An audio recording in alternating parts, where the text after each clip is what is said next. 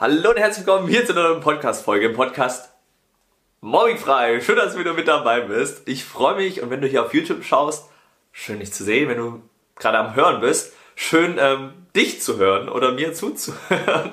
naja, auf jeden Fall wünsche ich dir jede Menge Spaß. Wir haben heute ein tolles Thema mitgebracht, ähm, was in eine sehr persönliche Richtung auch irgendwie geht, weil ich dich so ein bisschen mit reinnehmen möchte in, äh, ich sage mal, den Aspekt, ähm, was Mobbing einfach mit mir gemacht hat weil wir oftmals immer total unterscheiden oder andere Hoffnungen haben und ich dann dementsprechend auch hier auf so ein paar Mythen eingehen möchte, wie Klassenwechsel, Schulwechsel, dieser Gedanke, dass nach der Schule auf einmal alles besser ist, wenn man raus aus diesem Dilemma ist und ähm, euch da einfach meine Erfahrungen in meine Welt mit reinnehmen von meiner damaligen Schulzeit und auch von der Arbeit, die wir machen, wo wir immer wieder bei den Kids und Jugendlichen erleben, dass manchmal so ein Klassenwechsel oder so ein Schulwechsel manchmal cool sein kann, aber dafür es sinnvoll wäre, sich vorzubereiten. Und da werde ich euch heute so einen kleinen Lösungsweg mitgeben, falls ihr auch schon mal mit dem Gedanken gespielt habt, hey, soll man die Klasse wechseln, soll man die Schule wechseln? Ähm, da will ich ein bisschen drauf eingehen, damit ihr für euch am Ende ganz genau wisst, okay, es macht ab dem Punkt vielleicht Sinn, das dann einzuleiten. Und da, ähm, dementsprechend wird es heute sehr persönlich auch irgendwo. Ich gebe euch viele Insights mit von mir, wie ich als Kind, als Jugendlicher drauf war, reagiert habe, was das alles mit mir gemacht hat. Ähm, auch an diejenigen, die hier zuhören, wo vielleicht auch gerade gewisse Situationen vielleicht auch erst angefangen haben und ihr jetzt manchmal gar nicht wisst, oh, wie ist es und worauf kann das hinauflaufen. Ich will damit gar keine Angst machen. Ich will euch lediglich einfach nur vorbereiten und authentisch mitgeben, dass ihr für euch am Ende einfach eine Klarheit wisst ähm, und selbst dadurch die Eigenverantwortung übernehmen könnt. Was machen wir? Und dementsprechend ähm, dann schlussfolgern dafür natürlich auch, wie du deinem Kind all dies ersparen kannst. Und ich glaube, das wird heute ziemlich cool. Und erstmal, um mich da überhaupt mit reinzunehmen, was hat ein Mobbing überhaupt mit mir gemacht? Da erstmal so an diesen Ansprang oder an den, an den Anfang, an den Ursprung eigentlich eher zu gehen, hin zu dem Punkt, ähm, ja, wo ich ganz klar auch irgendwo sagen würde, dass Mobbing auch nicht nur immer das im Außen ist, was wir denken, wenn andere uns ärgern, sondern ich zu spät erfahren durfte, dass ich hier oben drin mich eigentlich auch ziemlich lange und oft gemobbt habe. Mich selbst gemobbt habe. Und am Anfang ist natürlich so, die ersten Ausgrenzungssachen sind in der Schule passiert, die ersten Sticheleien sind entstanden, Schimpfwörter, die ja mir an den Kopf geschmissen, geschmissen wurden und ich einfach nicht wusste, wie soll ich damit umgehen. Ich meine, wir lernen in der Schule dann nicht am Anfang direkt so, hey, und so können wir irgendwie für uns einstehen. Wir lernen keine Themen wie Selbstbewusstsein, wir lernen keine Themen wie glücklich sein in der Schule oder Grenzen kommunizieren oder allgemein den Punkt Kommunikation, sondern wir gehen immer davon aus. Und das ist, sind wir eigentlich dann auch wieder bei einem anderen Thema, was ich mir wünschen würde, was das für Fächer in der Schule geben könnte, können wir auch mal gerne ein Video machen. So vielleicht ein kleines Q&A würde mich auch mal interessieren. Ich glaube, jeder von euch als Elternteil, der in so einer Situation drin ist, der weiß, dass auf einmal ganz, ganz andere Dinge extrem viel wichtiger werden. Sowas wie sich Gedanken darüber zu machen, wie werde ich glücklich, wie wird meine Familie glücklich, wie wird mein Kind glücklich, wie kommt wieder so eine Harmonie zustande. Und Mobbing hat bei mir eigentlich mit einer der schlimmsten Sachen dafür gesorgt, dass ich angefangen habe, die Welt oder das Leben ähm, gegen mich zu sehen. Dass alles, was passiert, also nicht für mich, sondern gegen mich passiert. Und das ist so dieser kleines oder ein großes Dilemma, was ich einfach zu meiner Zeit hatte, dass ich immer mit diesem Gedanken rumgelaufen bin oder mit dieser Weltansicht, mit diesem Bild von egal was in dieser Welt passiert, was wir Menschen nicht kennenlernen. Alle und jeder und jede ist gegen mich alles, was passiert ist gegen mich. Wenn jemand mir helfen möchte, der will bestimmt irgendwie nur herausfinden, wie er mich noch mehr fertig machen kann. Und so bin ich durch die Welt gegangen, als junger Erwachsener oder als, als Kind, als Jugendlicher, mit dem Gedanken, die Welt ist gegen mich. So, und was glaubst du, werde ich dementsprechend total selbstbewusst durch den Alltag gehen können damals? Nein.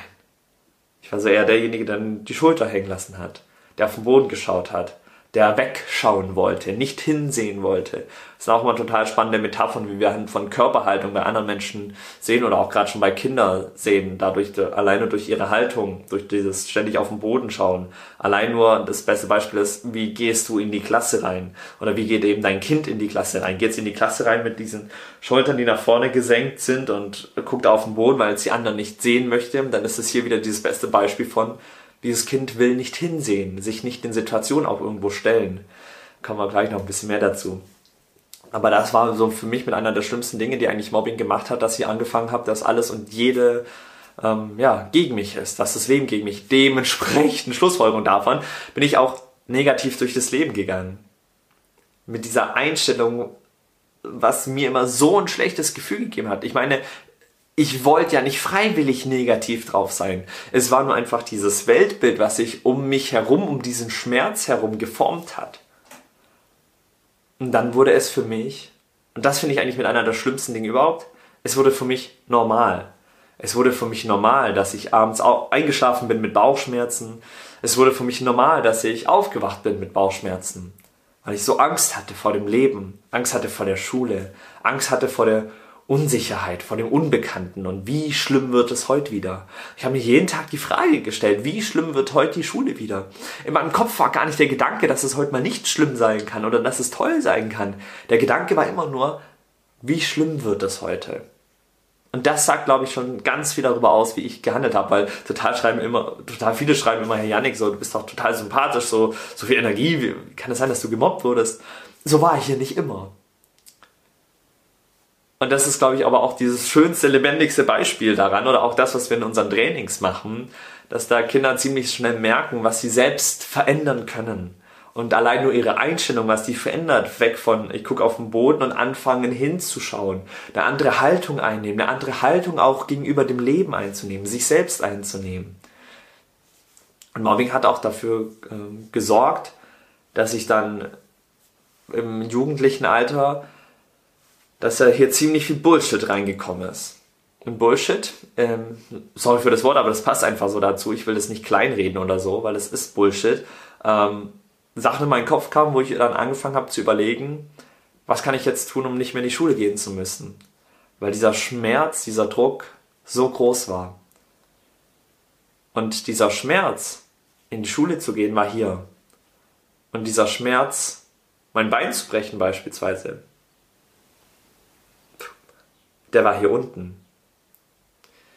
Dementsprechend habe ich angefangen, mir Gedanken zu machen, und irgendwann hat krank sein, machen nicht mehr so funktioniert, auch nicht mehr so krass bei meinen Eltern funktioniert. Dann war dieser Punkt angelangt, wo ich überlegen durfte, was kann ich machen, um nicht mehr in die Schule gehen zu müssen. Dann habe ich angefangen, immer zu überlegen, ähm, was gibt's denn da für Möglichkeiten? Und irgendwann hat mich eben angefangen, mein Papa mich auch in die Schule zu fahren, weil ich dann mal nicht in die Schule gegangen bin und so. Und dann wollten die einfach sicherstellen, dass ich da gut einfach ankomme in der Schule. Dann hatten wir bei uns immer so unser Carport und dann ist mein Papa immer rückwärts rausgefahren und dann, ähm, dass ich dann einsteigen kann ins Auto und dass wir dann immer losgefahren sind. Da gab es eben Momente dann in meinem Leben, wo es dann besonders schlimm einfach war und ich für mich wenig Auswege wusste. War dann einfach immer die Überlegung, okay, fährt mein Papa hier rückwärts raus, so. Dann habe ich mir die Frage gestellt, was würde denn passieren, würde ich einfach diesen einen Schritt nach vorne machen und vielleicht meinen Fuß hinters Rad legen dann fährt er einfach rückwärts raus und dann ist mein Fuß gebrochen und dann kann ich bestimmt ganz lange im Krankenhaus sein und dann nach Hause kommen. Dann kann ich ja nicht laufen, dann habe ich Schmerzen und dann muss ich nicht in die Schule gehen. Und vielleicht hast du gerade schon gemerkt, wie ich das erzählt habe, dass da ein Grinsen auf einmal in mein Gesicht kam. Und das war halt in diesem Moment auch. Warum? Weil ich mir auf einmal, weil ich auf einmal eine Freude hatte, wie ich die Schule lange vermeiden konnte. Also ich war bereit, mir etwas sehr Schlimmes anzutun, mir meinen Fuß zu brechen, um nicht mehr in die Schule gehen zu müssen. Weil dieser Schmerz beim Brechen hier war und dieser Schmerz Schule hier oben. Auflösung. Ich habe es zum Glück nie gemacht, weil immer so ein Punkt, und das ist eigentlich das Schöne, total viele in der Persönlichkeitsentwicklungsszene sagen immer, wir müssen unser Ego abschalten. In dem Moment hat mich mein Ego gerettet. Oder wir müssen unser Ego runterdrücken oder wegbekommen stimmt irgendwo, irgendwo aber auch nicht, weil in dem Moment hat mich mein Ego gerettet. Weil mein Ego hat dafür gesorgt, dass ich, ähm, dass ich, ich sag mal, klar denken immer noch konnte. Hat dafür gesorgt im Sinne von, stopp, das macht gar keinen Sinn. Und das war eigentlich sozusagen mein Ego, was mich dann beschützt hat, das nicht zu machen. Weil, diese, weil das Ego ist immer die Vernunft auch irgendwo. Und in diesem Moment hat mich mein Ego, diese Vernunft gerettet, wo dann ich kurz davor war und dann so, warte mal, Nein. Weil die Vernunft dann übernommen hat. Und es war schön. Ich weiß aber auch genauso, dass es bei vielen nicht der Fall ist, dass dann dieses Ego kommt, diese Vernunft kommt, die dann sagt, oh nee, könnte doch auch blöd sein. Ja.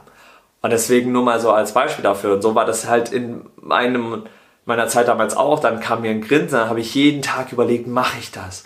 Dann habe ich mir dieses Bild ausgemalt im Kopf, wenn ich dann daheim bin. Ich habe gar nicht an den Schmerz gedacht, das Fuß zu, den Fuß zu brechen. Und das war einfach nur ein Mittel zum Zweck.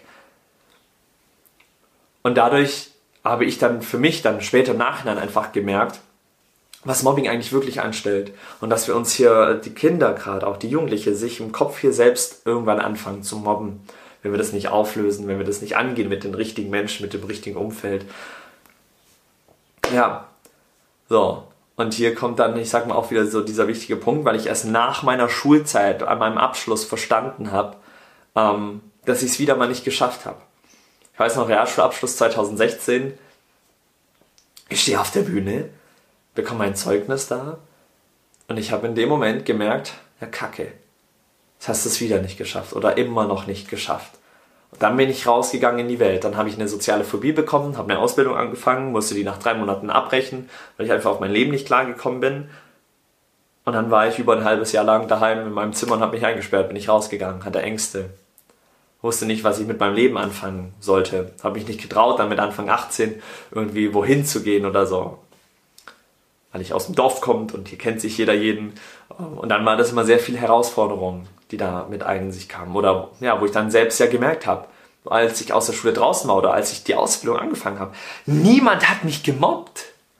Die waren alle nett zu mir in der Ausbildung. Und auch draußen im Leben, die waren alle nett zu mir. Aber hier oben, mein Kopf, der hat mich gemobbt. Der hat jeden Tag die Gedanken, oh, wie siehst du aus? Oh, deine Haare sind nicht gut. Oh, musst du was anderes anziehen. Oh, musst du so sein wie die anderen. Oh, musst du aufpassen, wie du dich verhältst. Ich habe mich den ganzen Tag über selbst gemobbt. Oh, was könnten denn die anderen denken, wenn ich dies und das mache? Die Gedanken kennen wir bestimmt alle. Nur in meinem Ausmaß waren das halt durchgängig 24-7 diese ganzen Sachen und wie denken die anderen und wie wird das sein und oh Gott, ich bin ja komisch, ich bin ja nicht selbstbewusst, also kann ich das nicht also die eigenen Glaubenssätze, die ich mir eingetrichtert habe, so mit, ich bin ja nicht selbstbewusst, deswegen schaffe ich das nicht. Ah, ich bin ja nicht mutig genug, deswegen schaffe ich das nicht. Ach, ich bin ja nicht cool genug, deswegen kann ich nicht die als Freunde haben. Und das sind dann die Momente, wo wir später nochmal nicht wissen, die Kinder und Jugendliche, die nicht anfangen, das in ihrer Schulzeit zu lösen, dann kommen wir mit dem Leben nicht mehr klar.